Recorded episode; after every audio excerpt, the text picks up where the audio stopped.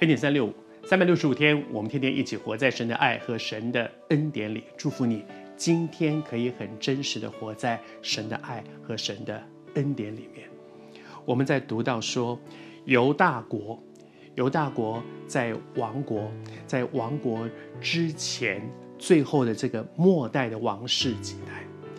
昨天提到说，在约雅敬王的时候，他的国家第一次被俘虏，大军临强，然后把很多很贵重的东西都给俘虏走了，把一些人俘虏走了，而在那个过程当中。说天上的父在看着这些属他的子民走成这样，更伤心的恐怕不是圣殿里那些看起来极为贵重极宝贵的东西被俘虏了、被抢走了。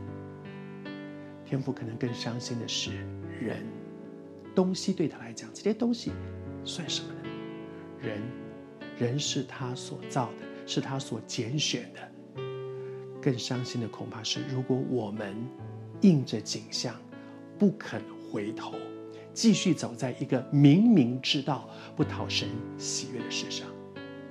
约雅敬在他的时代里面第一次被俘虏，接下来呢，继位的是谁？是他的儿子约雅斤。你知道我在看这段 末代王室的过程当中，有时候我觉得好像在电视上看那些宫廷剧啊，哇，里面那些斗争，这个做做王的人。在他的手上，国家被败亡。然后呢，他的儿子继位。约雅斤继位的时候才多大？你知道吗？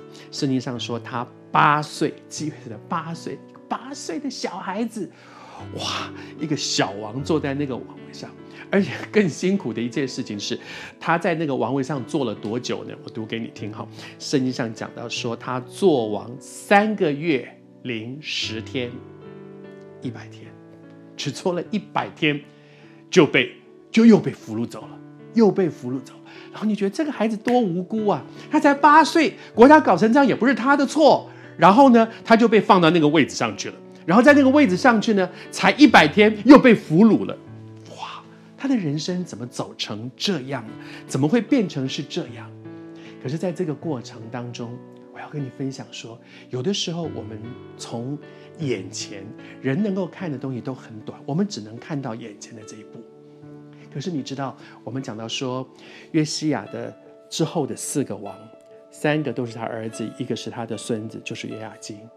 可是，在这四个末代的王室里面，其实最后真正有善终的，只有这个八岁就被俘虏的约雅斤，而且后来他在巴比伦大得尊荣。你看，是福还是祸？很多的时候。看眼前看不清楚的，有的时候我们会替他抱叫不平，说他才八岁，这个事又不是他干的，怎么会让他承担这个后果？但是你知道吗？我们的神是公平的。我不知道你是谁。今天早上我在预备这短短的分享的时候，我感觉你心中对一些事情也愤愤不平。